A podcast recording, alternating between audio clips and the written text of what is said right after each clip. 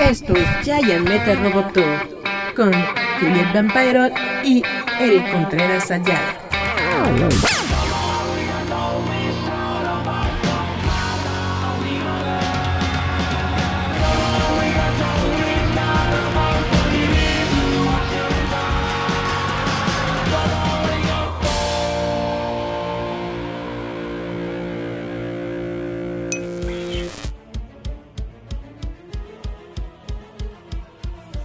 Perfecto. Hola chavos, ¿cómo están? Esto es ya Metal Roboto. Estoy yo de regreso aquí porque les traigo otra pequeña plática que tenemos musical con la banda R.E.M. Pero no, no es ese R.E.M. que ustedes creen, es otro R.E.M. Hola, ¿cómo están? Hola, hola. Hola, ¿cómo estás? ¿Cómo están? Aquí encantados de conocerte. ¿A quién se le ocurrió el, el nombre de la banda? A mí. Hola. Ah, al jefe. Yo soy Diego. A mí se me ocurrió y fue muy chistoso porque quise combinar dos palabras en latín y luego les puse una Y para que se viera más bonito y en ese aquí, alma y espíritu. Eso significa Arien. Alma y espíritu no son como si- similares, eh, sinónimos. Dentro del este dentro de la filosofía pues de donde viene mucho Arien no exactamente, no exactamente, porque el alma podría ser como eso etéreamente tangible.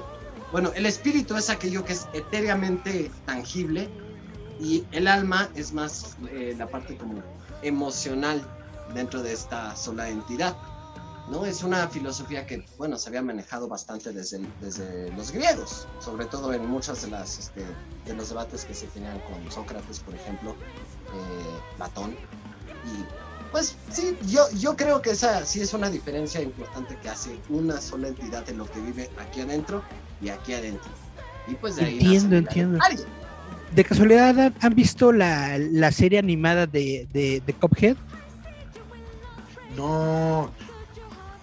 Lo que ¿Está pasa es, lo que pasa es que en esta serie de Cuphead justamente yo tenía la misma duda porque hay una máquina que te absorbe el alma y luego cuando van a un cementerio hay fantasmas y yo estaba pensando justamente eso de los fantasmas y el alma que se ve ahí se, se ven exactamente iguales, ¿no? Como muñequitos como con una colita y entonces yo suponía que eran lo mismo, que eran similares, pero ahora ya me estás diciendo que no, el equivocado soy yo.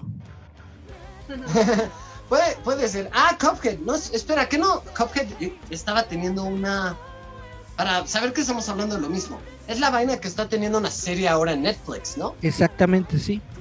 Ah, sí, sí, vi un gameplay de, de Markiplier justamente de, de ese juego. Bueno, ese juego también toca algunos temas eh, filosóficos bastante, bastante interesantes, al igual que tiene algunas referencias bastante interesantes a la prohibición de los 1930 en Estados Unidos, al igual que la era de oro de la animación, ¿no? Exactamente. Es, es de hecho como, como una carta de amor a la, a la- a la animación de, su, de esa época. Incluso comete algunos errores a propósito, como cuando algunos de los guantes salen amarillos y luego en otras tomas salen blancas, porque ese tipo de errores se cometían bastante en los Silly Symphonies de Disney. Perdón, es que amo la animación y como que le pegaste justo en el tema. Eh, pues, pues qué, qué- padre es, conocer gente a la que le gustan esos temas. Justamente Roboto, bueno, nosotros nos dedicamos más como a la cultura popular, ¿no? Nos, nos dedicamos a, a- a cine, a cómics, a ondas así, pero obviamente también nos gusta la música. La música también es parte muy importante de nuestra cultura popular. No, pues mira, a mí la verdad es que también yo soy un fanático de la cultura popular, pero pues ahora sí que eh, es tan vasta que muchas veces es casi casi cada loco con su tema, porque pues están los fans eh, de Star Wars como, como ustedes con el bebé Yoda, o están los que les gusta Game of Thrones, o los que, los que son fanáticos de los cómics, o de las películas de Marvel, o las, de las de Batman, pero es increíble porque pues eh, aunque son cosas que son eh, aparentemente triviales, pues son cosas de las que uno puede discutir durante horas y clavarse hasta en el más pequeñito detalle, ¿no? Como él y yo, como él y yo, por ejemplo, peleamos mucho sobre ese tipo de cosas. Exactamente, muchas muchas personas, bueno, muchas veces esos temas unen gente y a veces lo, los destruyen, ¿no? Eh, entran en debates muy, muy, muy, muy, muy elevados y dicen, no, tú estás loco y que no sé qué, y que no hablar. Total que Por el suerte no chiste es, destruido la banda, entonces. Sí, todavía, todavía nos, nos queremos. Los debates se ponen divertidos dentro de esta banda, pero seguimos queriéndonos bastante, creo. ¿Sí? ¿Me quieres? No. Bueno, esa, esa es la onda, eh, la cuestión es disfrutar y no tanto tratar de tener la razón, ¿no? ándale, exactamente. Como el perro. Bueno, yo estaba justamente hace unos minutos, estaba viendo esto que tienen de Verse Assembly. Estaba viendo, ¿cómo, cómo- cómo se llama? Así se llama, ¿verdad? La experiencia. The Birds Assembly Experience. Sí, muchachos. Esto eh, tengo entendido que salió el 8 de octubre del año 2021, o sea, prácticamente eh, el año pasado en plena pandemia. Así es, lanzamos el segundo álbum el 8 de octubre.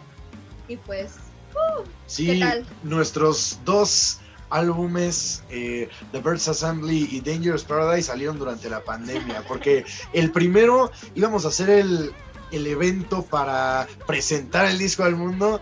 Justo el día que avisaron que había que encerrarnos, entonces pues nos echaron a perder la fiesta, pero en realidad no, porque pues hemos seguido trabajando sobre eso, pues como ustedes y como todos, como se puede. adaptándonos. Justamente lo que les iba a preguntar, porque yo supongo, yo, vaya, yo no soy músico, pero yo supongo que debe de ser un, un reto bastante interesante justamente armar un disco o armar lo que sea, ¿no? Estando en pandemia. Muchas personas, por ejemplo, que no pueden estar eh, cerca, juntos como ustedes en este momento, en, en, en un, en- bueno, ahorita ya se puede, ¿no? En un espacio todos juntos, pero antes tenías que, que arreglártelas, tenías que grabar desde tu casa, verse así en video, eh, checar que, que coincidan y luego que hay delays en el audio, bla, bla, bla. ¿Cómo lo hicieron? ¿Cómo, cómo, cómo hicieron todo ese trabajo? Uf, pues sí fue un trabajo muy, al principio complicado por, por esta onda, ¿no? De adaptarnos en cada quien grabar en su casa. Eh, al principio sí fue difícil, pero después fue como empezamos a armar también diferentes versiones de- del álbum de Dangerous Paradise, entonces como que se fue haciendo cada vez más fácil. También los festivales en línea que íbamos grabando, al principio igual fue fue toda una experiencia, pero la disfrutamos, aprendimos muchísimo y con el álbum también. O sea, fue un reto que tuvimos, pero al final de cuentas creo que lo superamos y esto nos dejó en claro que una pandemia, o sea, no nos va a detener. Aún así vamos a seguir haciendo música, sea como sea. Y en la cuestión de presencial, vaya, de, de tener conciertos, de tener tocadas y todo esto, ¿ustedes ya están comenzando a tener eh, con público en vivo o solamente están en esta onda eh, virtual de los videos? Ahorita ya estamos teniendo nuevos compromisos. Precisamente ayer nos acaban de anunciar uno muy importante que le vamos a abrir a Épica en San Luis Potosí el 20 de Oh. marzo. Entonces, de mayo, perdón. De mayo, mayo. Es, es que estamos en marzo y uno se confunde, pero el 20 de mayo le vamos a abrir a Épica. También en abril tenemos uno muy importante que se llama Carnival of Sins en el HDX de la Ciudad de México. Entonces, eh, el 23 de abril. Entonces, ahorita estamos eh, precisamente retomando nuestra agenda, eh, readaptándonos a la gente y pues después de un año de o de dos años de no estar en contacto con públicos casi, hemos tenido shows por aquí por allá, pero realmente no ha sido una agenda estable.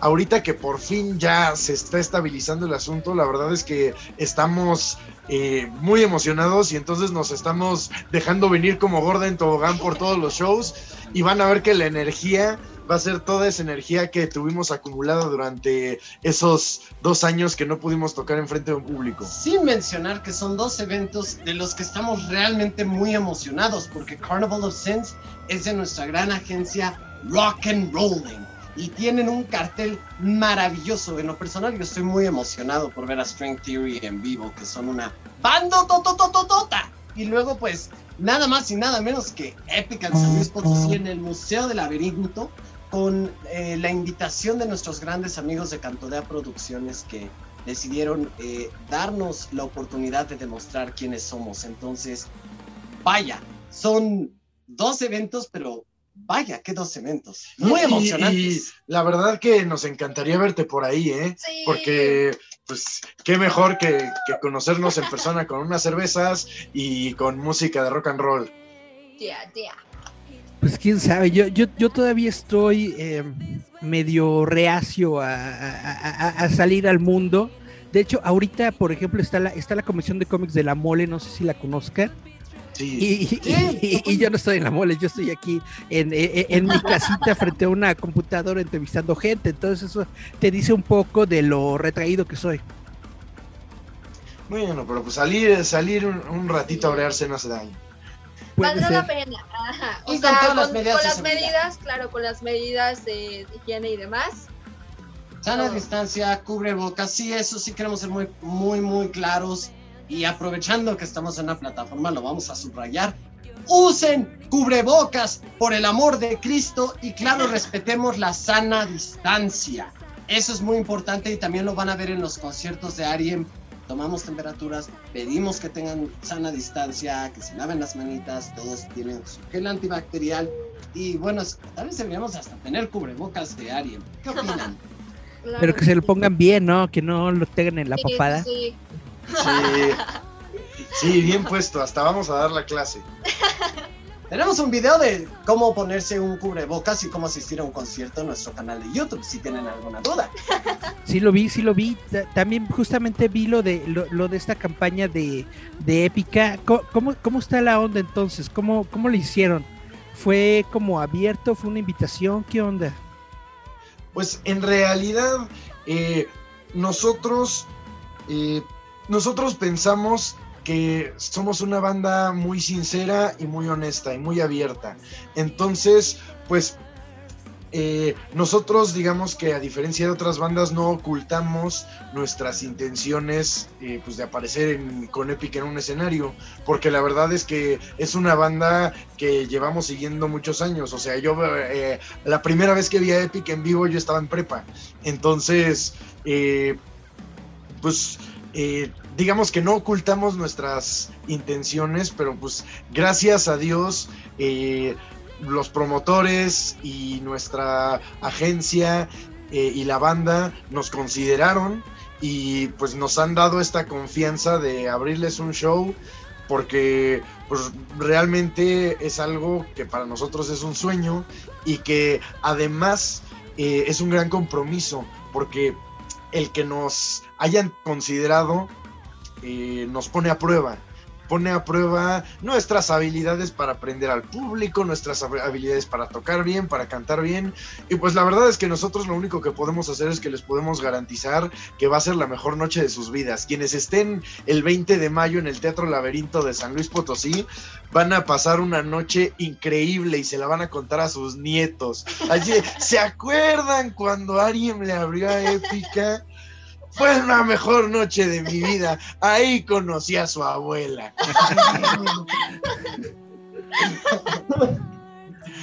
Pues está bastante genial, está muy chida la, la- la ondita que traen. Mayo y abril, entonces de, eh, de momento son estos dos eventos que, que andan promocionando. ¿Alguna otra cosa, algún disco sencillo o algo? ¿O ahorita estamos bien como estamos? Se vienen varias cosas. Siempre un, un álbum para nosotros tiene varias etapas, tiene varias cosas bastante interesantes, ¿no? Las canciones realmente nunca se acaban. Las llegas en un punto en donde ves el paisaje y dices, "Hmm, está bonito, voy a tomar una foto. Pero, ¿sabes? Es- ah, somos una banda que nos gusta explorar mucho, somos una banda que nos gusta experimentar mucho con nuestras ideas y con las cosas que hacemos. Entonces, lo que puedo decir es, tienen The Birds Assembly, el disco. Tienen The Birds Assembly, The Experience, por si se preguntaban a qué suena ese disco en vivo. Y tenemos otra cosa planeada para The Birds Assembly. Todavía la aventura de la bubilla tiene mucho que contar. Y la Asamblea de las Aves te sigue esperando a ti, y a ti, y a ti, y a todos los que están viendo. Incluso a ti, Sancho. No sé si hay alguien que se llame Sancho que está viendo esto, pero seguramente.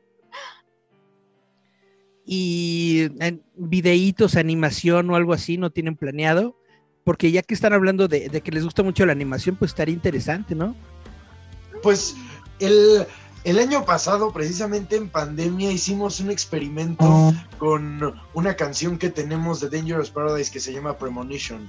Y el video está animado, pues, de una forma un poco agreste, porque, pues, como te digo, era un experimento de pandemia. Sin embargo, considero que, pues, salió bastante bien. Ahí lo pueden ver en el canal de YouTube. Estamos orgullosos. Pero a mí sí me encantaría explorar eh, todo lo que la animación puede dar. Sobre todo, digo, eh, uno tiene muchos sueños y tiene muchas ilusiones. Hay un video de Pearl Jam que se llama Duty Evolution que tienen una animación espectacular y que aparte va como bien coordinadito con la música. Entonces, si nosotros pudiéramos ha- hacer algo así, es- sería fantástico. No solo eso, ahora que aquí pues ob- obviamente todos saben quién es Batman, el mejor detective del mundo. ¿Quieren ser Batman? Vayan a ver Premonition, justamente nuestro video animado, porque escondimos algo dentro de ese video. Hay un código que se debe romper que nadie ha logrado romper y la primera persona que lo rompa y logra logre darnos la respuesta que estamos buscando se va a llevar un premio gigantesco. Y pues bueno, echen- ¿Cómo? puede ser más que un pomo, o sea, bro, ah, tomando en cuenta en dónde vamos a estar. Pero claro, tienen que romper ese código para ganarse ese premio, que ha estado esperando casi dos años a que alguien lo rompa. Vaya, wow. Es suena bastante chido. Premonition, ¿verdad? En el video de Premonition. Sí, fue Nada un más. experimento muy, muy, muy divertido, sobre todo pues porque eh, la verdad es que pues, no le sabíamos a eso y Diego fue el que fue armando todo y pues la verdad es que le salió un producto bastante presentable. Sí. Bastante, ba- bastante chido. ¿Vieron la película de The Batman? ¿Les gustó? Sí, no tiene... ¿Puedo decir que no tiene madre? Ya lo dijiste, preguntando si podías decir, puedo decir no tiene madre, ya dijiste no tiene madre. Eh, ¿tú, no- tú ya la viste, ¿a poco no es un peliculón? Sí, ¿Una es, es, es, es bastante buena película. Yo creo que está del mismo nivel de las de. ¿Cómo se llama este, este morro? Christopher Nolan, ¿no? El director. Sí, pero es muy diferente. O sea, a mí lo que me gustó de este Batman es que eh, te pinta un Batman más, más oscuro, más tipo como... Y lo habían comparado mucho con la película de Seven, por ejemplo. Y pues sí, sí, como que es, es otra faceta y eso está... Eso me gustó mucho, que no se fueron como a los demás, sino que trataron de hacer lo suyo. Y pues a, a mí, digo, las de Nolan, las tres películas me parecen eh, fantásticas. Muchos critican la tercera, pero la verdad es que yo cuando la fui a ver al cine estaba como niño y todavía cuando la veo me emociono. Entonces, eh, tiene muchos errores de lógica, pero yo me los compro todos una y otra vez. ¿es un peliqué? Peliculón, ¿Un peliqué? Culón. ¡Oh! ¡Nos están grabando! Es- es- verdad. eso es lo genial y eso es lo que importa. Aunque la película tenga errores de lógica y todo eso, el chiste es ir y disfrutar y pues eso es todo, ¿no? Pasársela bien en todo lo que uno haga. Sea ir al cine, sea hacer música, sea lo que sea. Así es. Pero a ti te gustó, ¿tú qué opinas? A mí me, me gustó bastante, sí, me gustó mucho, mucho, mucho. De hecho, Pattinson yo creo que es eh, hasta el momento mi Batman favorito. Es- Tema polémico, lo sé. ¿Eh? Porque, A ver, a ver. Pelea, pelea, ¿qué, qué va, qué, ¿ustedes tienen un Batman favorito? El animado. Bueno, es que contra ese no se puede. de No sabes cómo son las respuestas en esta banda. Vas a preguntar Es que esperando algo y no Mi a- favorito, y, a lo mejor es controversial, es Michael Keaton. Eh, Tan contro... Bueno, o sea, el mejor... que no dijiste el de George Clooney. Mm. Eh, ese es pinche como ensalada de McDonald's. Perdón, no puedo decir marcas, ¿verdad?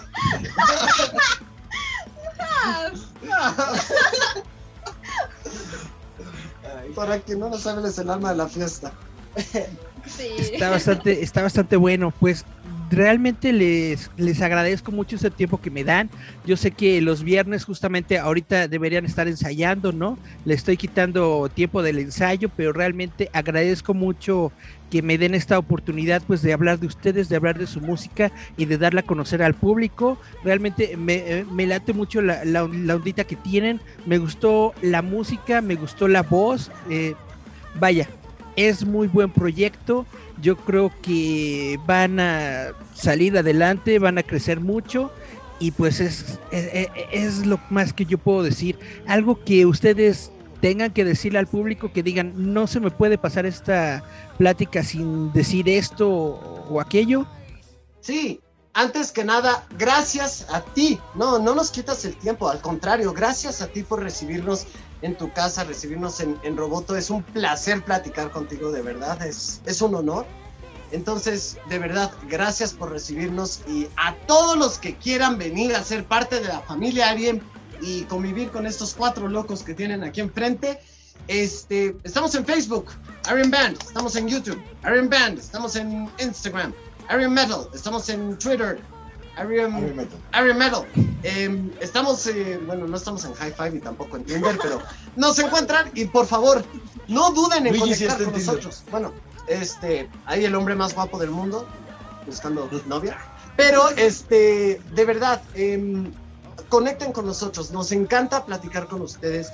Nos encanta leer sus comentarios y contestamos todos los comentarios. A veces nos tardamos, porque son varios. Pero contestamos a todos los comentarios y nuevamente muchísimas, muchísimas gracias y ojalá los veamos en Carnival of Sins de Rock and Rolling y en Épica en San Luis Potosí. Armen el tour, Sí. queremos verlos allá. Ah, para platicar de Batman. Ajá. Perfectito. Pues yo creo que sí, a lo mejor al Carnival of Sin sí voy.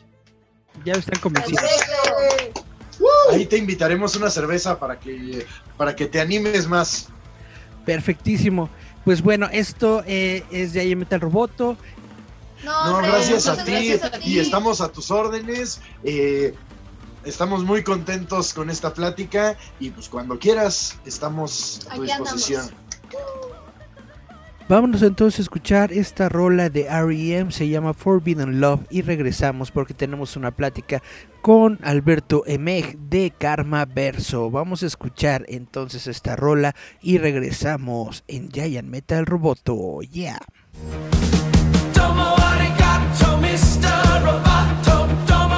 Esto es Giant Metal Roboto.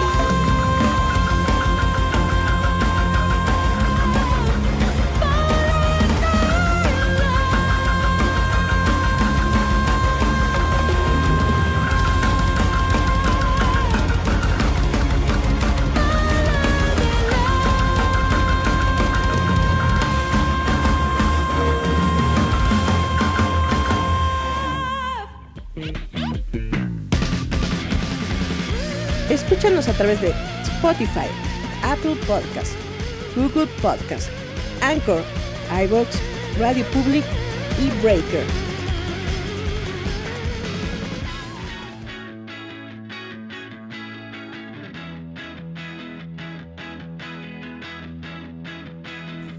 Ok, perfecto. Hola, hola chavos, ¿cómo están? Esto es Giant Metal Roboto. Estamos aquí completamente en vivo y en directo a todo color a través de internet para toda Latinoamérica.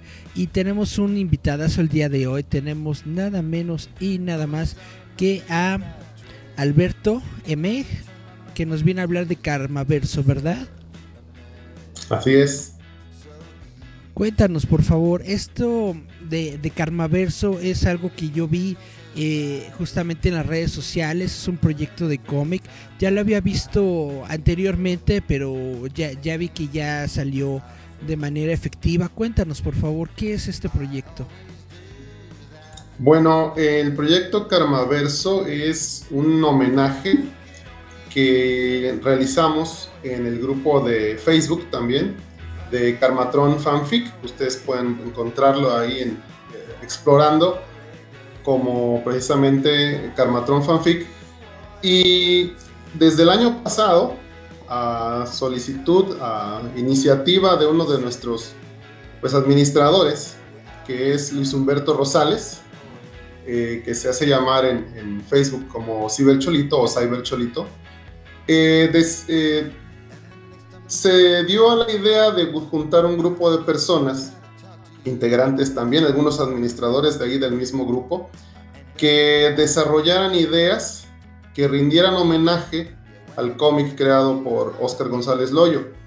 Este, como sabemos, él falleció en años, en, recientemente y pues quisimos rendirle una, recordar su memoria, ¿sí? recordar su obra a través de esta publicación. Ahí en el mismo grupo lo que hacemos, como el nombre lo indica, es desarrollar historias alternas, fanfics precisamente. Inicialmente fue con dibujos, solamente pin-ups, este, con historias en, dibujo, tipo cómic, pero solamente pues compartidas en, dentro del mismo grupo. No, no lo hacíamos extensivo más allá que poco a poco pues el grupo se fue haciendo grande, las participaciones se fueron dando cada vez más.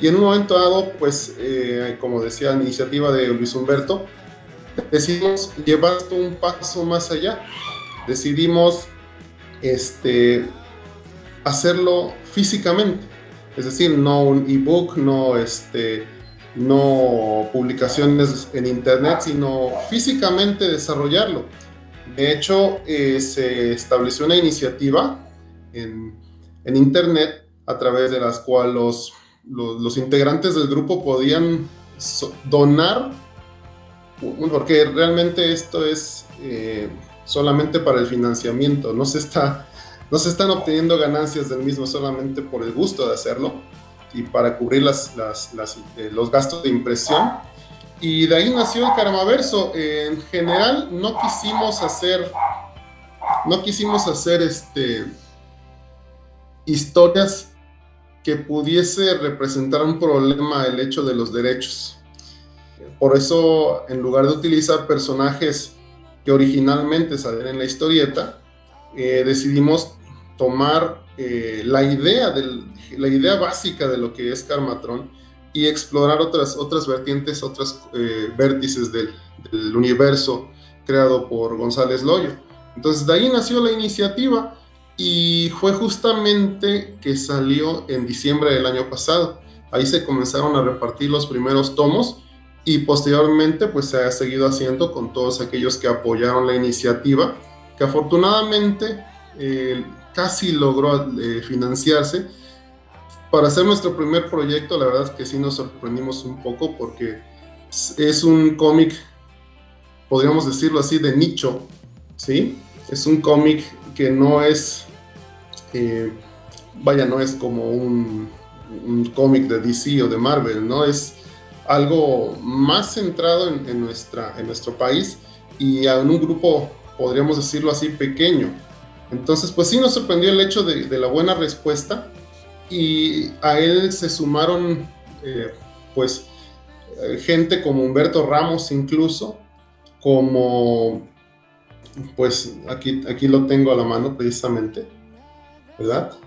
Como, pues, este, Benjamín García, como, pues, ¿qué te puedo decir? Eh, Marco Lorenzana, que apoyaron todos de forma gratuita. Entonces, realmente este es un trabajo hecho con, con mucho amor, vamos a decirlo, aunque suene un poco a cliché. Es hecho con mucho amor porque de aquí nadie está recibiendo ganancias. Solamente lo hicimos por el gusto de hacerlo. Entonces trata de personajes que se encuentran dentro del universo creado por Oscar González, pero sin tener a los personajes principales de Oscar González, ¿es, es correcto? Exactamente, es como eh, hace poco eh, Luis Gantús hablaba sobre, sobre precisamente el Karmaverso. Eh, él él este, recibió un tomo para que lo revisara como pues, conocedor del medio. Y él, él decía, es la esencia del Karmatron sin tener a Karmatron. Entonces, por ejemplo, a ver si, si, si se alcanza a ver, el cómic original tenía a Karmatron, Ujú. ¿sí? Entonces, tenemos a un trasunto, ¿verdad? Ok. que es las bases de Karmatron, pero no es Karmatron. Y eso lo hicimos precisamente para evitar problemas de derechos, ya que de repente se puede complicar un poquito la situación y pues no queríamos eh, incurrir en ese tipo de problemáticas. Entonces se tomó la esencia y a partir de ahí eh, se desarrollaron nuevas ideas. Pero para aquel que, esté eh, relacionado, que esté familiarizado con Karmatron, va a encontrar los puntos de coincidencia. Es, este, es un juego interesante porque hay guiños, guiños a, a los lectores de antaño y a la vez puede resultar interesante para quien no conoce nada de este universo. Entonces, dentro de nuestras limitaciones, porque como te lo, te lo decía, este, pues no somos profesionales ni habíamos hecho es- esto anteriormente, al menos no de manera, de esta manera, de que pudiera desarrollarse un producto que circulara a un nivel un poquito más, más grande que solamente nuestro grupo de, de Facebook. Pero pues creo que, que, que le echamos bastantes ganas, creo que todos los involucrados eh, pues dieron lo mejor de sí y se desarrolló, creo que se desarrolló un producto digno. Eh, de hecho, eh, como te decía, eh, logramos superar nuestras expectativas y cumplir con los tiempos que se habían establecido. La verdad es que todo esto ha sido posible gracias al trabajo de Luis Humberto, que coordinó todo esto y fluyó tan bien como si hubiéramos tenido ya tiempo atrás trabajando y sin embargo, como te lo repito, pues es algo, una iniciativa nueva para todos nosotros. Entonces, si ustedes eh, revisan nuevamente el cómic, van a encontrarse personajes como desde los transformables, que da nombre al título del cómic, hasta el mismísimo Oscar González Doyo, que está aquí como un trasunto, de otro personaje llamado aquí Arturo Sebastián, y los lectores del cómic sabrán por qué se llama Arturo Sebastián justamente, y así como ese, hay muchos guiños al respecto. Es muy inteligente porque, bueno, como es bien sabido, el, el, el- estudio de Karmatun pues como que no mira muy bien a los, a los fans y esto es algo complicado, ¿no? Porque si bien sí existen fans y sí hay muchas personas que crecieron con los cómics de Karmatun y crecieron con las historias de Oscar González Loyo, como que muchas veces no les da como que el, el- el- el- respeto que se merece en ese sentido de que, ah, no, tú estás haciendo algo de Karmatron, vas a querer lucrar con eso, te vamos a caer con el aparatote legal y cosas así. Entonces es, me parece completamente inteligente lo que están haciendo de hacer un homenaje en el mundo del Karmatron sin necesariamente meterte con todas las broncas legales del mundo del Karmatron. Y yo creo que esto es algo que le, que le hace falta a muchas de esas personas que so- son tanto críticos como, como seguidores de- del trabajo de Oscar González de, de Oscar González que no tratan de hacer esto, vaya, no tratan de meterle un poco de, de sí mismo y de su esencia, vaya, a, a- este trabajo. Muchas veces se ha dicho de que si em, estas historias de Carmatron fueran más modernas, si estuvieran más adecuadas al contexto actual, sería eh, mucho más, este, vaya, tendría más éxito, ¿no? El, el cómic. Y esta insistencia en solamente quedarse en el pasado, quedarse en los 70s, 80s, bla, bla, bla, es lo que hace que Carmatron no sea tan, eh, tan, tan, tan grande o un fenómeno tan grande como podría haberlo sido. Entonces, realmente, por eso yo quería platicar contigo, porque me parece una... al- al- algo bastante genial, algo bastante inteligente, algo bastante completo, que inclusive puede realizarse por sí mismo eh, sin ningún problema, vaya, ya sin las complicaciones legales y todo esto, puedes tú seguir editándolo, puedes llegar a realizar tomo 2, tomo 3, tomo 4, etcétera, sin ninguna limitante legal, al menos que yo sepa, ¿no? Porque están dentro del universo, pero no están exactamente dentro de la misma eh, categoría legal, etcétera, bla, bla, bla, bla, de Carmaton en los transformables. Sí. Sí, este. Pues es- efectivamente, eh, en un principio se pensó hacer algo así mucho más sencillo. De hecho, ahí en el mismo grupo de, de Carmatron eh, hicimos circular algunos, algunos este, fanzines, pero de hecho im- impresos de forma casera, empastados de forma casera, eh, pero artesanal todo, todo ello pero en e- ese tipo de trabajos están basados en- totalmente en el universo creado por, por Oscar. Pero ya en este caso que se hace una circulación un poquito más grande, algo más formal, eh, un tiraje un poquito más, más importante, pues sí consideramos que podría haber algún problema. Y como tú lo dices, eh, pues todo, todo mundo sabe, digo, nadie, nadie, para nadie es, es un secreto que, que el estudio que formó Oscar, eh, pues de repente es reacio a, a aceptar colaboraciones o a, o a este, apoyar algunas iniciativas. Eh, y en ese sentido, pues decidimos no, no, no enfrentar, no enfrentar este, eh, más bien desarrollar algo que fuera una expresión de nuestro cariño, de nuestra admiración, porque pues muchos eh, que se integran posteriormente, a lo mejor ya solamente conocieron las polémicas del creador, pero por ejemplo en mi caso, yo, me, yo lo conocí a partir del número 36 y de ahí hasta el final, que fue por ahí del 298. Y sí, uno eh, en- a lo mejor en ese momento no, no se daba cuenta de, de todas las influencias que estaban mezcladas en el cómic, pero pues creo que es válido, es válido, de hecho actualmente pues vemos fusiones de diferentes medios, de diferentes este, autorías, todas en, cómics, en películas, en, en libros, y creo que es válido. Eh, tal vez el problema ahí surgió un poco con la actitud que se dio en los últimos años, pero bueno, quisimos dejar todo eso de lado y desarrollar algo, algo que te decía, a la vez rindiera homenaje y a la vez fuera algo propio. Estos personajes pues son, son propios, tienen, hay cuatro autores, hay cuatro autores, eh, cuatro escritores, cuatro dibujantes y el apoyo de mucha gente. En, en los créditos, al final, tú puedes darte cuenta de, de toda la gente que apoyó la iniciativa, ¿sí? Puedes ver incluso en los pine-ups aquí gente como te decía hace rato, Humberto Ramos, que a pesar de los, de los problemas que llegó a tener con el autor en vida, pues sin dudarlo se anexó a, a la, a la iniciativa. Digo, eso habla, habla muy bien de, de él y habla de que en un momento dado existió una buena relación que se, que se intenta honrar aquí en esta, en esta publicación. Entonces te decía, eh, yo no, no, no me canso de, de- de expresar mi agradecimiento, a- en este caso, como te decía, a Luis Humberto, porque fue él el que me invitó a escribir una de las historias, ¿sí? Y acompañado de, de, este, Grace Solórzano, que fue quien llevó a cabo el dibujo.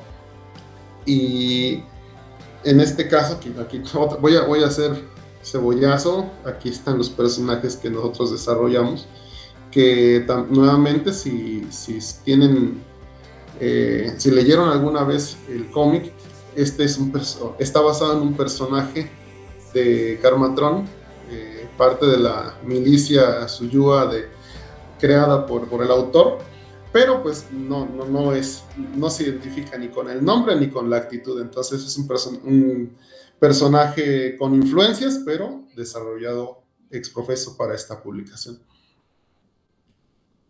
es bastante genial. Es como una carta de amor literalmente al legado y a la obra de, de Oscar González.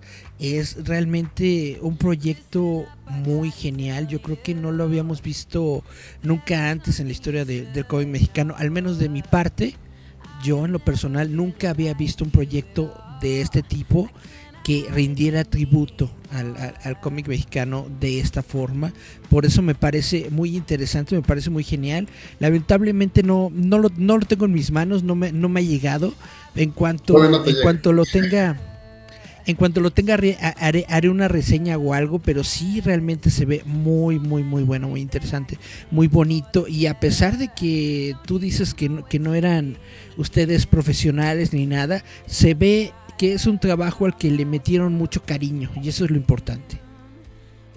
Sí, sí, y, pues realmente quisiera aquí aprovechar tu, foro para pues invitar a la gente a que lo conozca, a que se acerque, eh, que descubra eh, cuál es la esencia de los personajes de fantasía de, que existieron en algún momento dado, porque Carmatrón creo que representa una parte importante. Cuando hablamos del cómic mexicano siempre hablamos pues de los mismos personajes, ¿no? Del Santo, de Calimán, de este, de los mismos personajes que ya, que ya todos conocemos.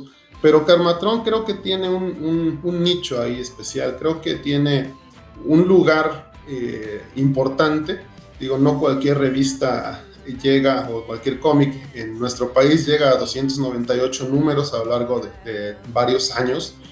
Eh, tenemos el caso también de, de Meteorix, ¿no? Que aunque mucha gente, pues, eh, pues tiene ahí sus eh, recelos con respecto a las, al dibujo, a las historias, pero también es algo que se admira, ¿no?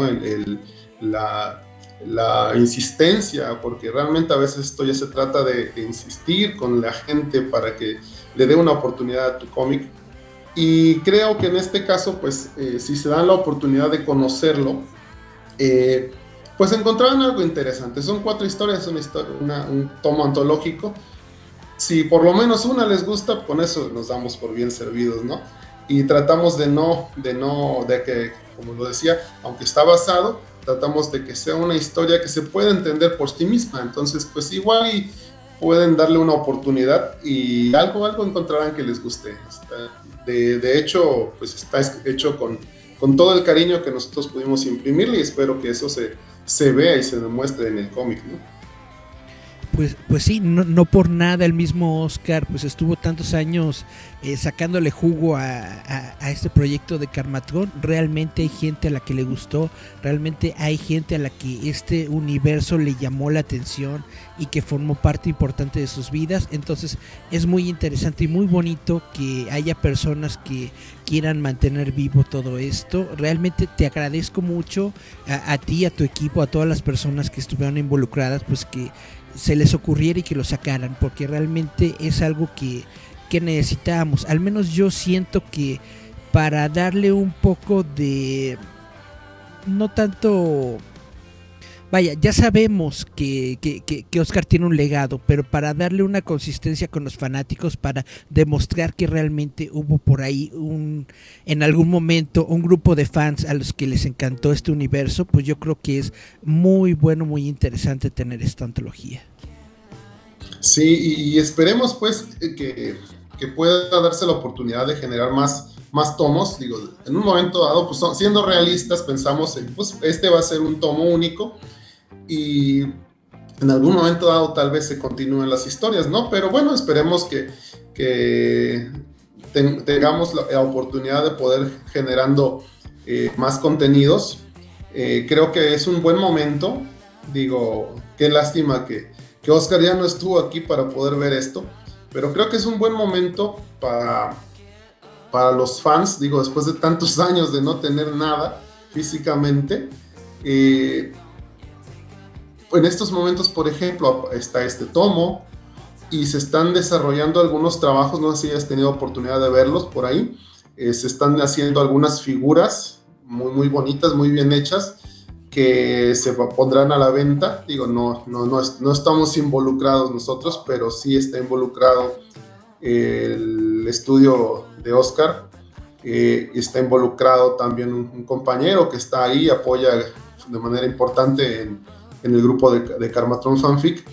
Y si se dan la oportunidad, si les gusta, si, si en alguna ocasión leyeron Karmatron, igual y eso puede, puede este, ser de su interés. Por ahí, como te decía, están eh, anunciándose algunas, algunas este, figuras, algunas figuras este, de acción, algunas naves, algunos pines. Entonces, ah, ahí está fluyendo, está fluyendo la, la, la, pues digámoslo así, la mercancía, ¿no? Todo lo que está referido a este universo de Karmatron, poco a poco, pero de manera consistente. Entonces, pues, si en algún momento dado estuvieron o representó algo para ustedes en su vida el cómic de Karmatron, en mi caso, por ejemplo, este, yo estaba más involucrado en la historia, ¿no? En lo que era la fantasía desarrollada y más que en los la parte ahora sí que esotérica, ¿no? No sé cómo, como quieran llamarla. Para mí era la aventura. Pero si en algún momento dado algo de ello les llamó la atención, ya sea la aventura, ya sea la parte esotérica, los contenidos en cuanto a, a, a este, pues, en, en, alguna parte en donde Oscar quería hacer algún tipo de, de mensaje iluminado, no sé cómo llamarlo exactamente. Espiritualidad, porque, algo así. Esa, exactamente porque sabemos que ese fue precisamente el punto controversial de Oscar, ¿no? Entonces, si alguna de estas partes les llamó la atención y si en algún momento dado representó algo importante en su vida, tal vez quieran darle una oportunidad a todas estas nuevas cosas que están surgiendo. Tal vez quieran darse una vuelta por el grupo de, de Karmatron Fanfic y ver todo lo que hay ahí. Hay muchos contenidos, todo es este, accesible, todo es gratuito para la gente que se integra y también están invitados a colaborar continuamente, de manera que siempre, está fluyendo siempre la, información, está fluyendo los productos eh, para ya sea lecturas, ya sea dibujos, ya sea pine-ups, en este caso, pues ahora es el Karmaverso, ¿verdad? Que este, no pretendemos pues sustituir lo que dejó Oscar, porque pues, eso no, no está a nuestro alcance, pero sí contribuir con algo que complemente la experiencia. Entonces, pues, este, de cualquier manera, este, los invitamos a, explorar todos estos contenidos. y estamos seguros de que algo encontrarán que les guste, ¿verdad? Y digo, no todo es este controversial. De hecho, tratamos de dejar las controversias de fuera, eso ya todos las conocemos. Y este, tratamos de centrarnos en los contenidos. Perfecto, eso está Genial, muy, muy, muy, muy genial. Bueno, ¿puedes decirnos bien en dónde puede la gente localizarlos? Me está diciendo que es un grupo de Facebook, ¿nada más es eh, esa forma? Bueno, este, el, el, el cómic se financió a través de una iniciativa que se llama Buy Me a Coffee, que es este, que es donde inició originalmente. Ahí uno hacía eh, la contribución adecuada y recibía la información y a vuelta de correo el cómic una vez que se imprimió. Pero pues en cuanto se, se terminó el, el periodo de financiación, se cerró esa página. O sea, sí está disponible, pero ya no, puede, ya, ya no se tiene acceso a la información. Entonces, si alguien va y deja información ahí, es importante mencionarlo, eh, deja información ahí, ya no, se le va, ya no se va a poder accesar a ella. Entonces, realmente no vamos a poder darnos cuenta. Entonces, lo que se puede hacer es ir al grupo de Karmatron Fanfic eh, unirse como miembro o bien en este caso pueden enviarme un mensaje inbox, yo aparezco en, Facebook como Alberto M, Alberto EMJ, este, y solicitarlo. me mandan la información, yo les digo cuál es la forma de hacer el intercambio y este esa sería una forma. Eh, la otra sería anexándose al grupo y ahí hay una lista de espera, es- porque primero se, se empezó a surtir el, el producto a toda la gente que, que lo pagó con anticipación, pero pues hay, hay suficientes como para eh, este, entregarle una copia a todos los que estén interesados en ello. Pero sí, es- esas son las formas. Esas son las formas. No, no tenemos los medios de distribución ahorita, desafortunadamente, pero pues personalmente pueden este, ir con cualquiera de los involucrados en el cómic y estoy seguro de que podrán darles una buena respuesta. ¿No han pensado en ir a convenciones o algo parecido?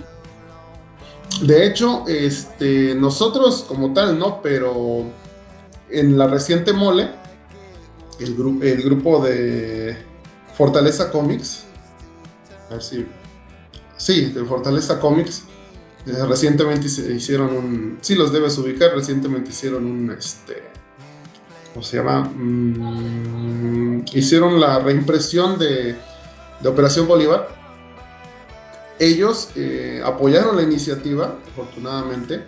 Se llevaron muchos tomos y me parece que los estuvieron vendiendo ahí, en la mole. No sé si más adelante podríamos tal vez hacer algo, pues realmente somos un grupo pequeño para eh, poder financiar los costos de una convención. Tal vez en algo más, más pequeño, algo más, este, más eh, modesto o si pudiéramos conseguir el apoyo de alguna tienda de cómics o algo así, este sería más adelante. De cualquier manera, pues trataremos de estar dando siempre la información al respecto. Les digo, eh, como te decía, eh, pensamos en que esto sería pues algo, algo sencillo, en que sería algo pequeño, pero pues ha estado creciendo afortunadamente mucho el, el boca en boca, se, se agradece los comentarios que hace la gente como tú en tu programa, pues nos han ayudado mucho y esto ha ido expandiéndose y afortunadamente se ha ido dando a conocer. Entonces, pues igual y más adelante, con algunos, si logramos algunos apoyos, algunas, este, relacionarnos más con algunas tiendas de cómics, igual y podríamos estar en alguna, en alguna convención. Pero pues eso sería más adelante. Perfectísimo, pues ojalá les vaya muy bien, ojalá no lo dejen en un solo número, ojalá puedan hacer eh, algunas secuelas, pero bueno, por lo pronto te doy muchas gracias por esta plática, por este tiempo que me estás dando, porque sí realmente es uno de esos proyectos que me llamó mucho la atención. Dije, ah, caray, está bastante interesante y como te digo, es muy inteligente la iniciativa que están teniendo y pues dije, hay, hay que platicarlo, hay que darlo a conocer, hay que difundirlo aunque sea un poquito. Aunque yo apenas me enteré de que existe y que está desde diciembre, pero bueno, hay que abrir la, la palabra y decirle a la gente, está esto aquí y denle una oportunidad porque está bastante, bastante bueno. Sí, y el costo es pues, realmente muy, muy bajo. Si lo comparamos con un cómic actual, este cuesta 60 pesos. Es en blanco y negro, pues sabemos los costos de producción. Pero pues me parece que está muy bien. Y pues consta de, de cuatro historias. Aquí lo que, lo que encarece siempre son los envíos, ¿no? Que cuesta casi lo mismo que, que el propio cómic. Pero son cuatro historias, cuatro equipos de trabajo, cua- este, con historias que en un momento dado se mencionan que continuarán, pero este, que se pueden entender y se pueden leer y se pueden, yo espero así, disfrutar eh, con la lectura de este único tomo y sin conocer demasiado del bagaje de Karmatron. Claro que como lo decía hace, hace rato, si lo conocen, pues lo disfrutan todavía más. ¿verdad? Por supuesto. Y, y tu copia, pues ya ves que este, ahorita no se llaman los, tiempos, los tiempos, pero se te, te va a llegar tu copia para que le des una revisada. Muchas, muchas gracias. Pues sí, espero que, espero que me llegue en algún momento para poder darle una pequeña reseña. Y pues eso es todo. Yo regreso en un ratito para noticias ñoñas. Muchas, muchas gracias por tu tiempo. A ti, muchas gracias por la oportunidad. Estás escuchando Giant Metal Roboto.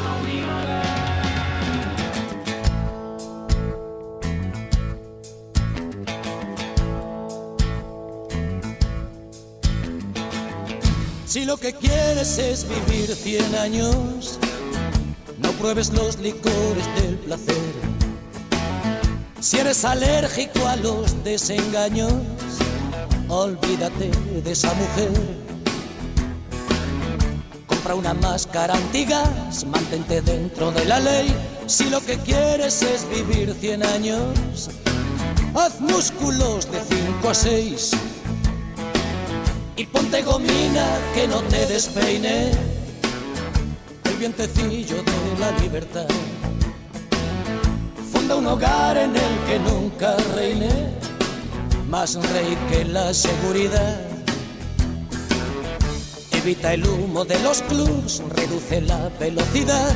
Si lo que quieres es vivir 100 años, vacúnate contra el azar.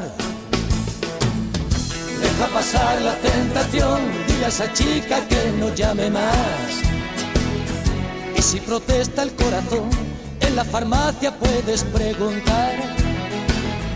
Tienen pastillas para no soñar.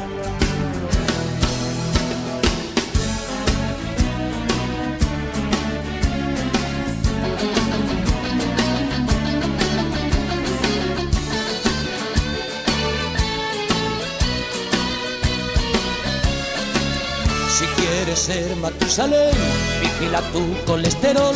Si tu película es vivir 100 años, no lo hagas nunca sin condón. Es peligroso que tu piel desnuda roce otra piel sin esterilizar. Que no se infiltre el virus de la duda en tu cama matrimonial. Y si en tus noches falta sal, para eso está el televisor. Si lo que quieres es cumplir 100 años, no vivas como vivo yo. Deja pasar la tentación, dile a esa chica que no llame más. Si protesta el corazón, en la farmacia puedes preguntar. Venden pastillas para no soñar. Deja pasar la tentación, dile a esa chica que no llame más. Si protesta el corazón, en la farmacia puedes preguntar. Tienen pastillas para no soñar. Deja pasar la tentación, dile a esa chica que no llame más. Si protesta el corazón, en la farmacia puedes preguntar.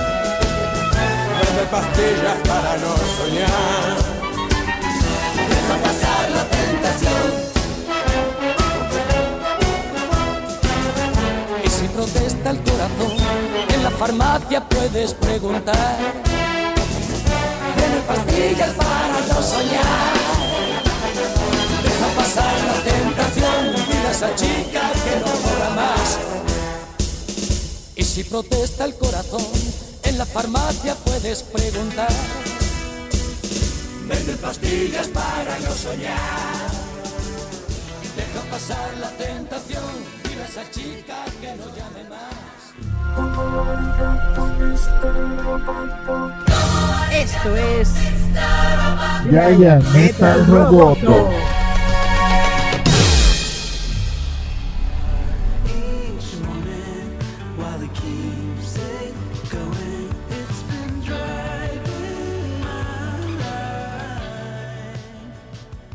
Perfecto. Bueno, bueno, chavos, estamos de regreso. Aquí estamos en Yaya Metal Roboto. Muchas gracias a las personas que estuvieron aquí, escucharon nuestra plática con eh, este cómic que suena bastante interesante del Karmaverso, que es una, una carta de amor al universo de Oscar González Loyo. Y realmente se ve muy bueno, realmente lo recomiendo. Todavía no lo he leído, solamente he, visto algunas páginas, pero realmente se ve muy bonito y pues eh, lo estoy esperando a que aquí llegue a casita, pero mientras llega les, le- les digo que se ve muy padre y muy bonito y que hay que leerlo. Y bueno, vámonos si les parece bien a unas cuantas noticias ñoñas. Vámonos.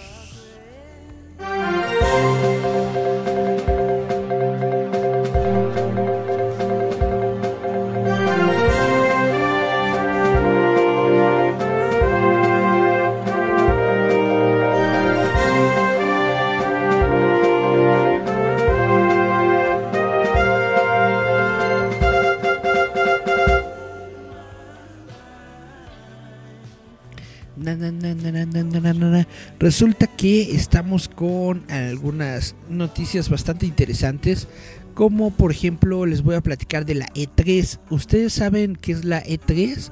Si no lo saben, les platico que la E3 es la exposición de entretenimiento electrónico más grande que se desarrolla en los Estados Unidos. Es básicamente la convención de, de videojuegos más grande de, de los Estados Unidos eh, que, que se tiene hasta el momento, ¿no? Y pues resulta que no se va a realizar este año. Resulta que después de cancelar previamente su evento en persona, la ESA ahora ha informado a sus socios que tampoco habrá un evento digital equivalente este año, lo que significa que E E3 2022 se ha cancelado por completo.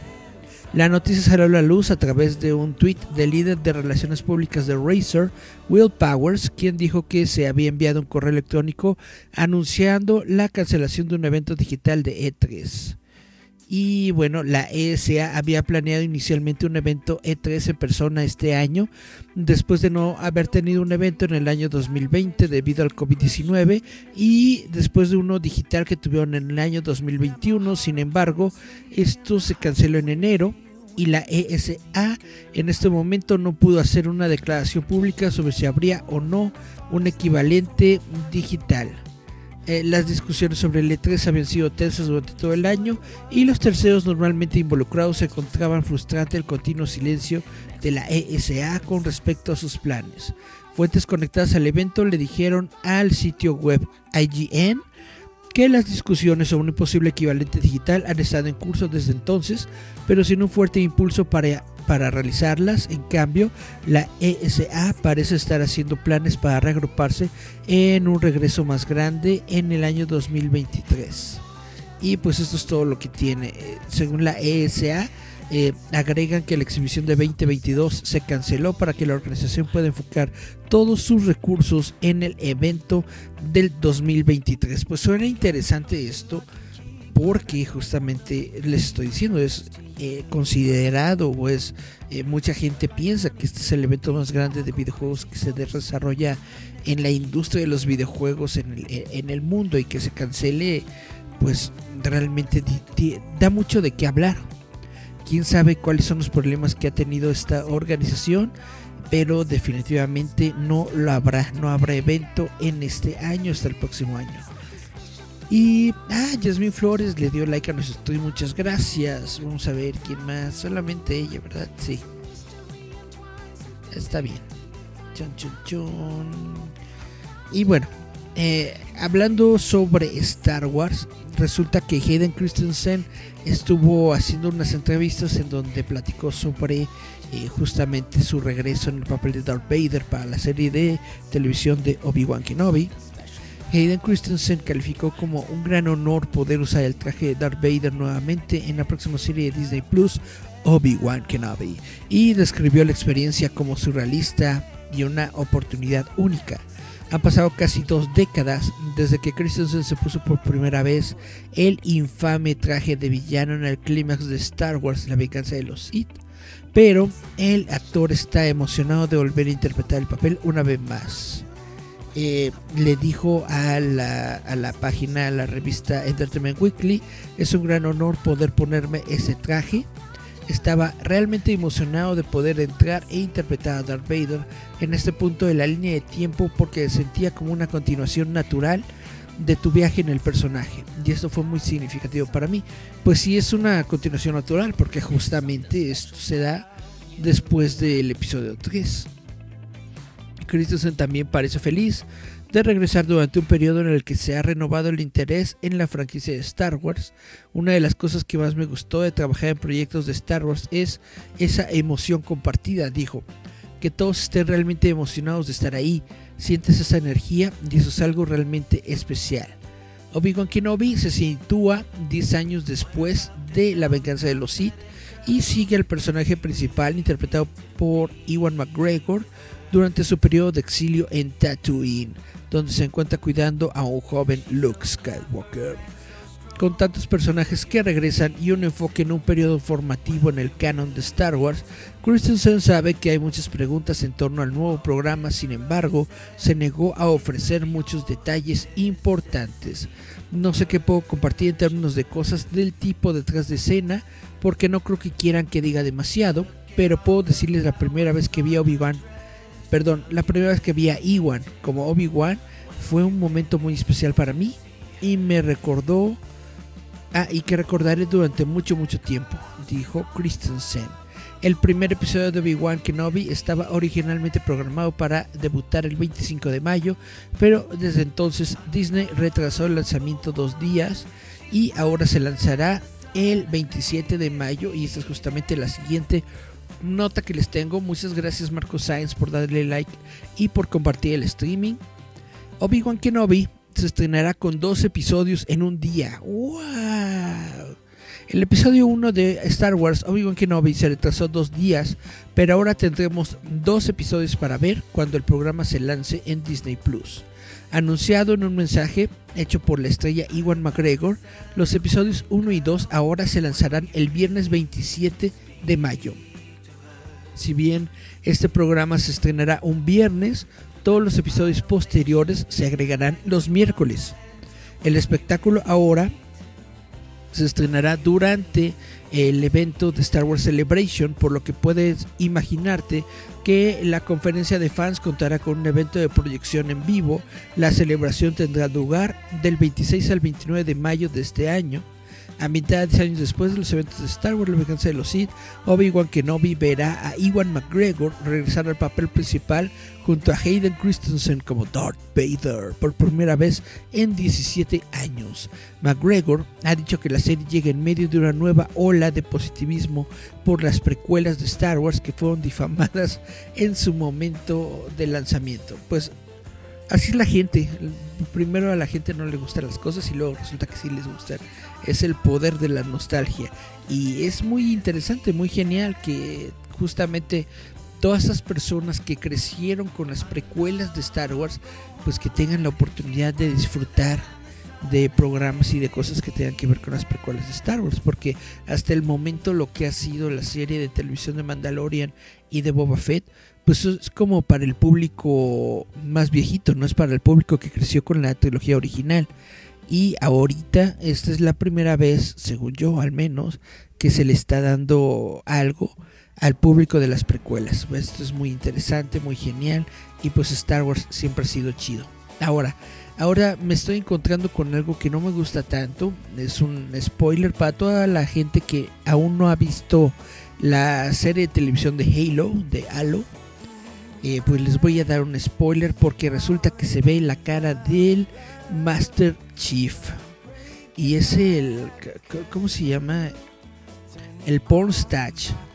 Bueno, la, la, la, la, compañía 343 eh, habla sobre eh, por qué se le ve la cara al Master Chief en la serie de televisión, bla, bla, bla. El escritor de la comunidad de 343, Alex eh, Wakeford, compartió un poco el proceso de pensamiento sobre Master Chief quitándose el casco en la serie Halo de Paramount Plus, revelando que tenía que ser un momento que se ganó y que fue significativo. Bla. Si bien sabíamos antes de que se emitiera la serie que Master Chief se quitará el casco, lo que nunca se había hecho en los juegos fue uno de los momentos más grandes y divisivos del primer episodio de la serie. El equipo detrás de la serie se tomó muy en serio la creación de este momento y sintió que el salto de los juegos a la televisión le permitió tener sentido narrativo, ya que hubo un cambio distinto de jugar como Master Chief a ver cómo se desarrolla su historia. Los juegos son un lugar donde puedes ponerte en las botas del héroe más grande de la humanidad mientras juegas como él y ves a través de sus ojos. Eso significa que Master Chief es un buque para tu aventura y permite que jugadores de todo el mundo se conviertan en los que salven el día. Ese sentido de propiedad o autoría compartida del personaje realmente se deriva del marco interactivo que definen los videojuegos como un medio, escribió Wakeford. Al jugador se le da la oportunidad de actuar sobre el mundo que se le da. Esta libertad le da un sentido único de co-crear la historia hasta cierto punto porque eres parte de ella. Ese es el corazón de lo que es el juego porque si le preguntas a una docena de personas cómo manejaron un solo encuentro, probablemente escuches una docena de historias diferentes. La televisión, por otro lado, es un medio totalmente diferente de los videojuegos y esto cambia el enfoque de cómo se encuentra una historia y cómo la vive el espectador. Pues básicamente te están diciendo, como esta es una serie de televisión y ya no eres tú el Master Chief, pues obviamente la cámara tenía que reflejarlo a él y bla bla bla, etcétera, etcétera. Total, que en la serie de televisión de Paramount Plus se le va a ver la cara al Master Chief y eso es netamente algo que no me llama la atención y que no me gusta. Es como el personaje de Judge, ¿no? Del, de- del juez Dredd. eh, de los cómics de Dredd que cuando hicieron la película eh, le, le quitaron el casco porque a fuerza el, el, el actor era, era, era Sylvester Stallone, ¿no?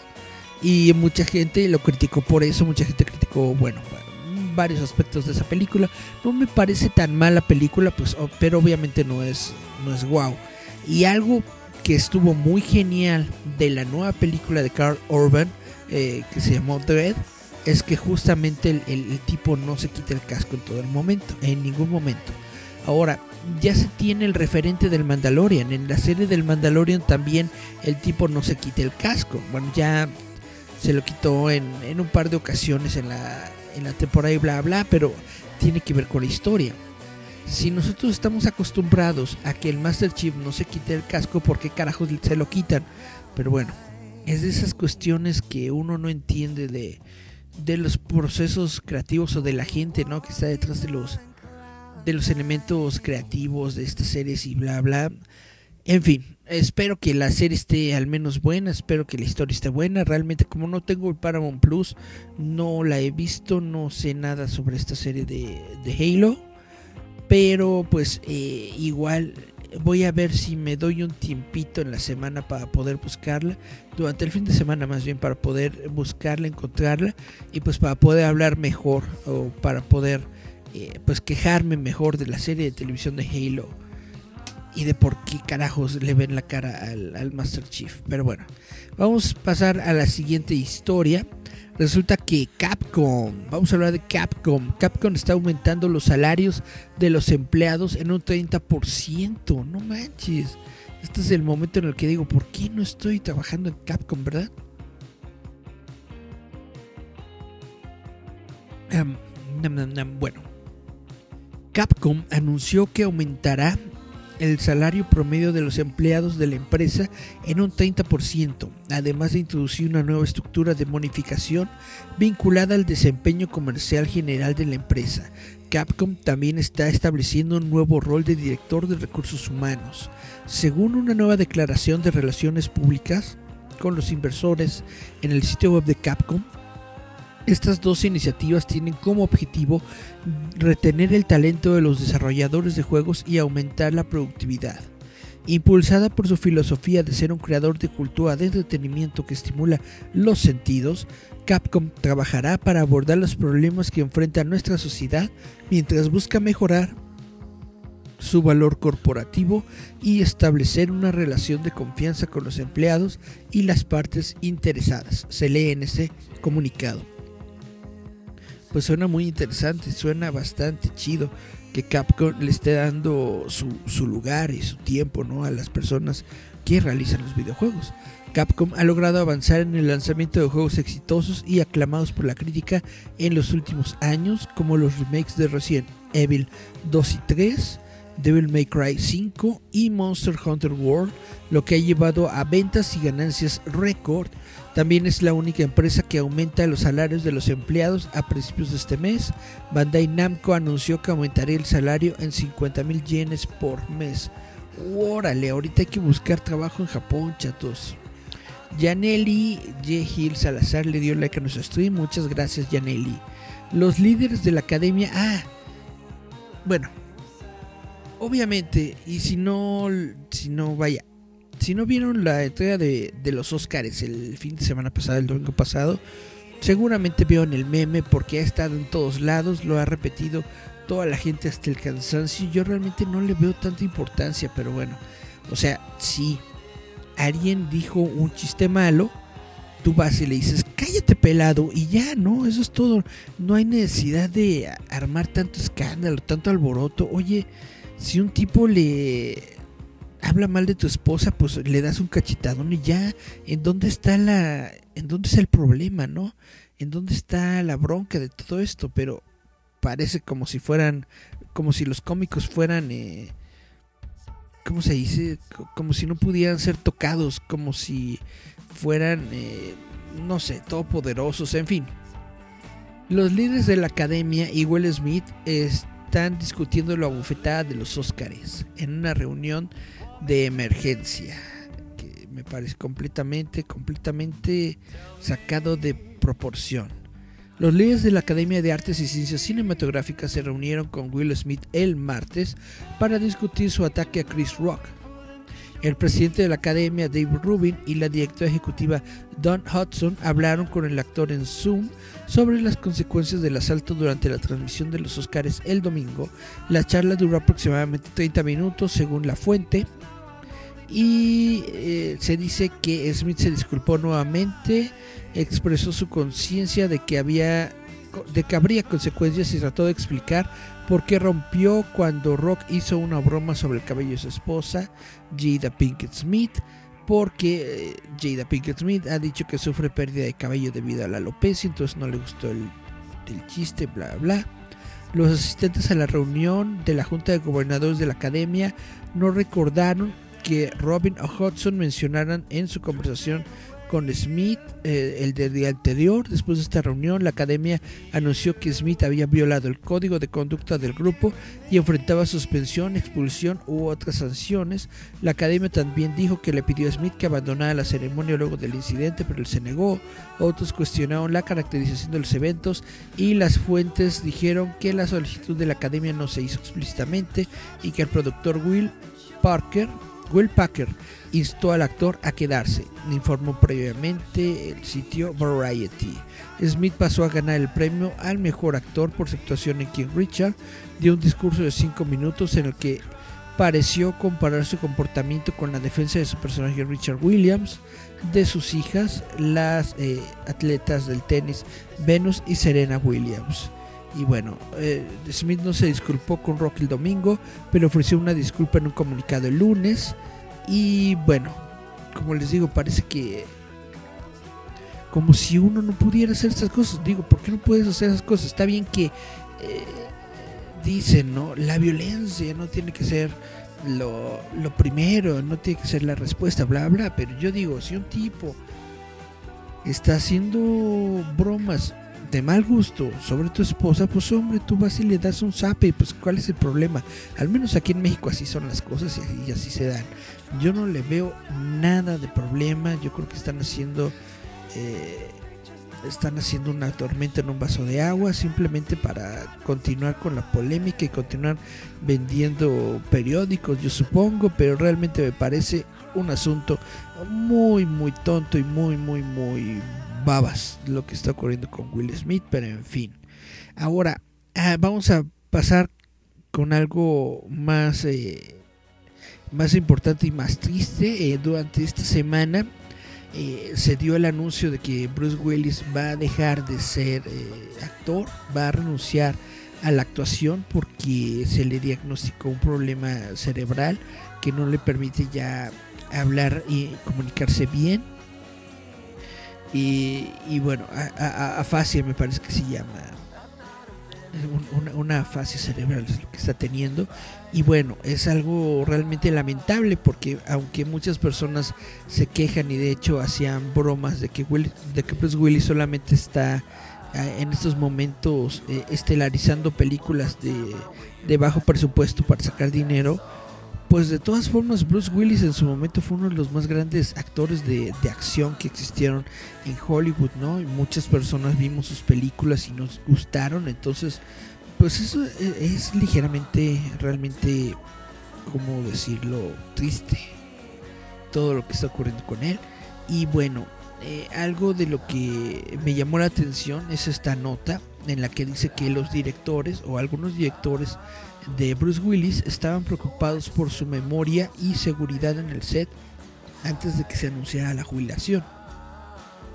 Varios de los directores recientes de Bruce Willis hablaron con Los Angeles Times sobre las preocupaciones que sintieron mientras trabajaban con el actor en los años previos a este anuncio del miércoles de que Willis tiene afasia y se está alejando de su carrera como actor. La afasia es un trastorno del lenguaje causado por un daño cerebral que afecta la capacidad de una persona para comunicarse. Los directores fueron testigos de los efectos de Willis perdiendo su agudeza mental, lo que a menudo resultó en que el actor no pudiera recordar sus diálogos. Mike Burns, quien dirigió a Willis en Out of Death, dijo que le pidieron que redujera las partes habladas del actor en su película. Parece que tuvimos que reducir el número de páginas de Bruce en unas 5 páginas, escribió Burns en un correo electrónico de junio de 2020 obtenido por el Times. El guionista de su película también necesitamos abreviar un poco su diálogo para que no haya tantos monólogos, etc. Después del primer día de trabajo con Bruce, pude verlo de primera mano y me di cuenta de que había un problema más grande en juego aquí y por qué me habían pedido que acortara sus líneas. Dijo Burns, señalando que finalmente se le encomendó filmar todo de las escenas de diálogo de de Willis, alrededor de 25 páginas de guion en un solo día. Cuando se le pidió a Burns que dijera una película de seguimiento de Willis, Wrong Place, se le dijo que el actor podría desempeñarse mejor. Burns dijo, no pensé que fuera mejor, pensé que estaba peor. Después de que terminamos dije, terminé, no voy a hacer ninguna otra película de Bruce Willis. Me alivia que se esté tomando un tiempo libre. Jesse B. Johnson dirigió a Willis en White Elephant. Después de haber trabajado con el actor por primera vez hace décadas como especialista, filmaron su película en Georgia en abril pasado, pero Johnson dijo, estaba claro que él no era el Bruce que recordaba. El cineasta rechazó una solicitud para filmar más películas de Willis después de haber hecho esta de White Elephant. Eh, después de nuestra experiencia de White Elephant, se dedicó como equipo que no haríamos otra. Se decidió como equipo que no haríamos otra.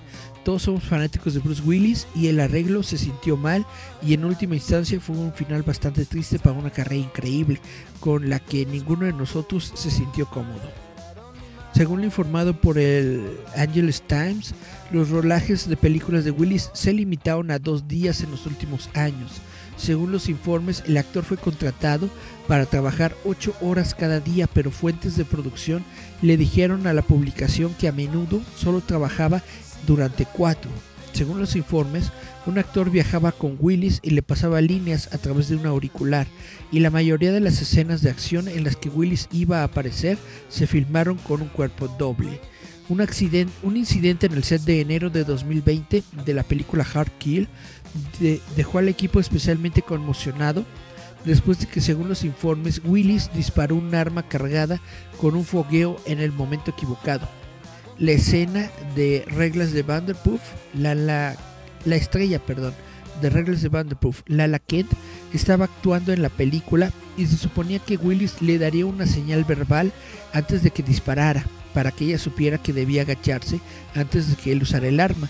Willis nunca dijo su línea, por lo que Kent no pudo agacharse. Debido a que estaba de espaldas a él, no estaba al tanto de lo que estaba sucediendo detrás de mí, dijo Kent al Times. Pero la primera vez fue como, no es gran cosa, reiniciemos.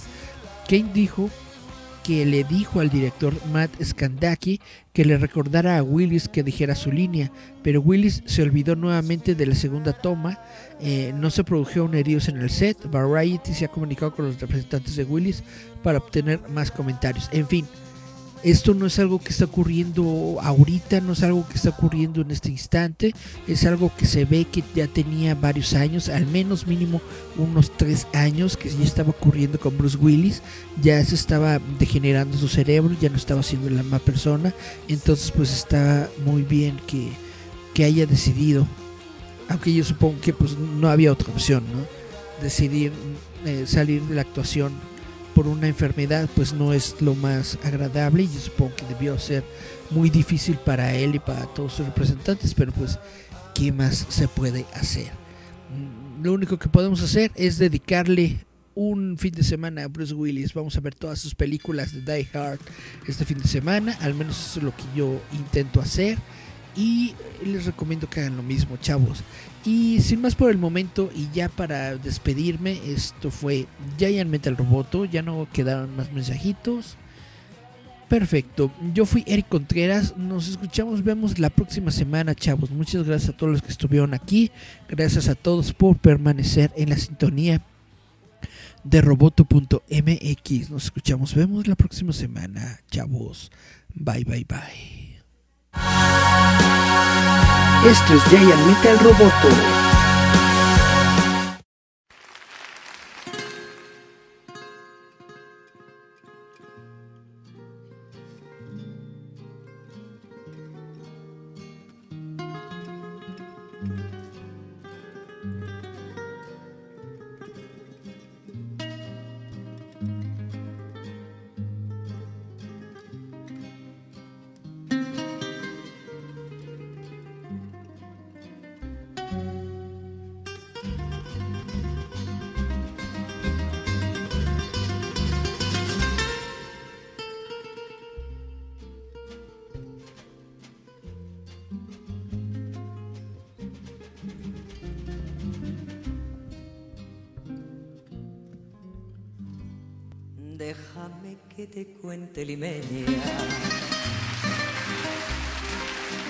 Déjame que te diga la gloria del ensueño que evoca la memoria del viejo puente, el río y la alameda.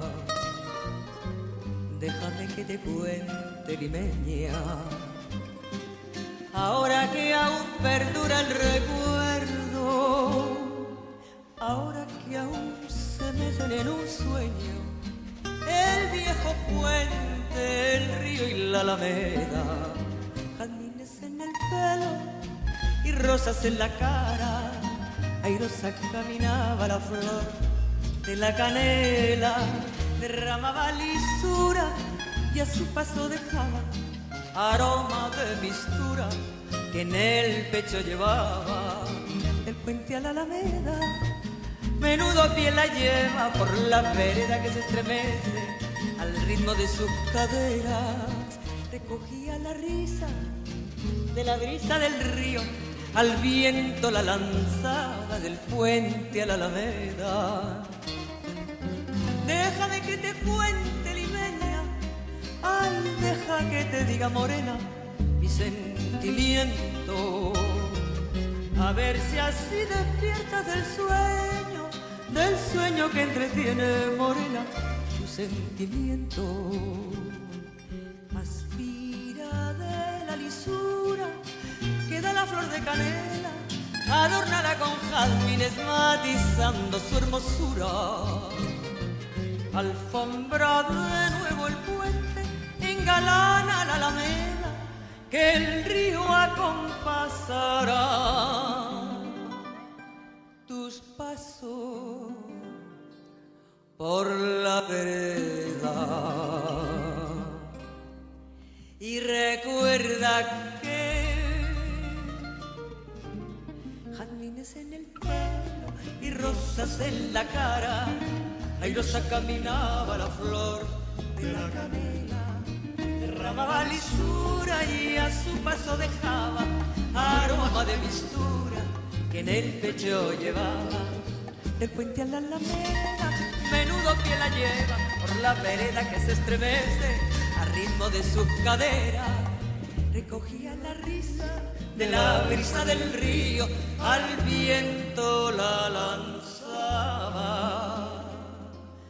Del puente a la alameda.